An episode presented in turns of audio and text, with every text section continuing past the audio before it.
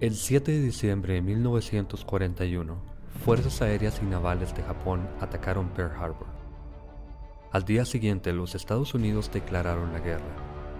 Gran parte de la fuerza naval estadounidense fue destruida en el ataque, y con la mayor parte de la marina en el Atlántico, tanto la población como las autoridades tenían razón para temer un ataque.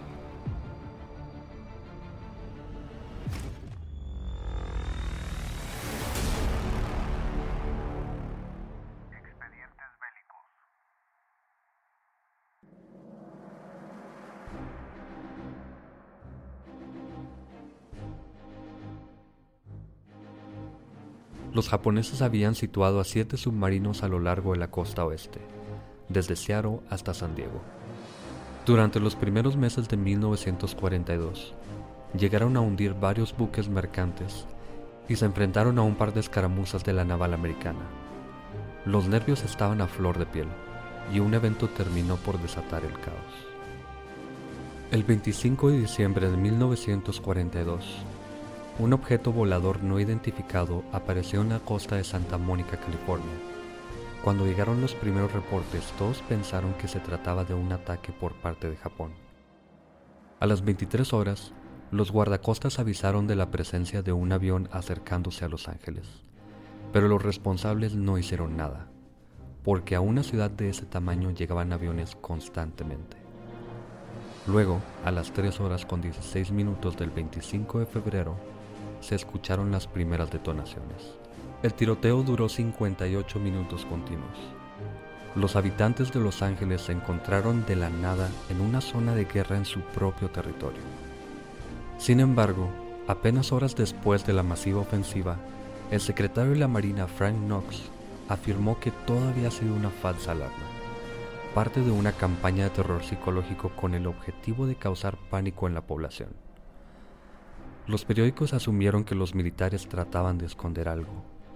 Se sospechaba de una base militar japonesa, desconocida para el público, que quizás se encontraba ubicada en México. Eso explicaría por qué el ejército estaba dispuesto a gastar tanta munición en una mera falsa alarma.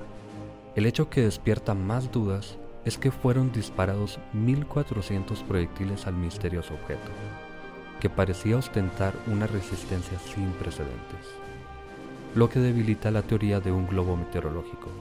Si este hubiese sido el caso, la batalla habría durado apenas unos segundos. Pero ¿qué pasó en realidad? La tarde del 23 de febrero, el submarino nipón I-17 emergió de las aguas del Pacífico a dos kilómetros y medio de la costa californiana.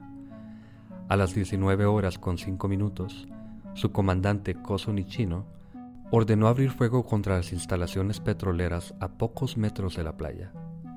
El ataque apenas destruyó una grúa y dañó un muelle cercano, pero no impactó a los grandes tanques. Al siguiente día, las autoridades llamaron a las unidades designadas para la defensa aérea y alertaron a la población, intentando no causar pánico. Todo estaba oscuro. Se había decretado un apagón general. Los soldados estaban en sus posiciones, acompañados de decenas de civiles que se autoasignaron deberes de vigía en la costa. En un pequeño museo dedicado a la batalla cerca de Santa Mónica hay fotos de familias enteras preparadas para la contienda. Padres e hijos adolescentes armados con escopetas y protegidos con cascos, algunos de fútbol americano. Fue entonces que la radio comenzó a emitir noticias del ataque. Según algunos reportes, un avión japonés había sido visto sobre Los Ángeles. Según otros, hasta 25 aviones volaron sobre la ciudad. Supuestamente dos bombas habían causado daños en la superficie y dos aviones enemigos habían sido derribados. Uno de ellos, según se anunció, se estrelló en una calle de Hollywood y sus restos se habían incendiado durante la batalla. A las comisarías de policía llegaron todo tipo de informes que submarinos japoneses habían sido avistados en las playas y que tropas niponas ya estaban en las calles. Los agentes de policía no sabían cómo reaccionar, ya que el ejército no daba explicaciones. Los medios seguían informando noticias sobre el ataque. Las calles se tornaron en caos, a pesar del mínimo tráfico, y las centrales telefónicas se bloquearon de tantas llamadas. La gente disparaba al cielo sin saber a qué. Algunos informaron haberle dado al blanco sobre el que los potentes reflectores parecían fijarse. Un objeto sólido, redondo y estacionario, al que las balas parecían no hacerle daño. Un total de 1.400 proyectiles antiaéreos fueron enviados a los aires, sin contar las balas de los civiles. El fuego acabó con el amanecer, cuando la gente dejó de informar de avistamientos. Para ese momento, los marinos japoneses ya estaban a decenas de kilómetros de Los Ángeles, descansando en sus literas. La prensa informó el ataque con todo lujo de detalles, pero sin las fotos de los aviones derribados que nunca se encontraron. Hay una razón por la que el ejército no hizo nada. En las pantallas de radar no apareció ningún avión u objeto volador. Sus vigías no vieron a nadie en las playas y los guardacostas no se encontraron con submarino alguno. El informe oficial publicado poco después sugería que todo había sido resultado del estrés colectivo y de la imaginación. Una vez que alguien hizo el primer disparo, se desató la histeria entre la población. El supuesto objeto señalado por los reflectores, que no se movía, no era más que la intersección de los mismos reflectores.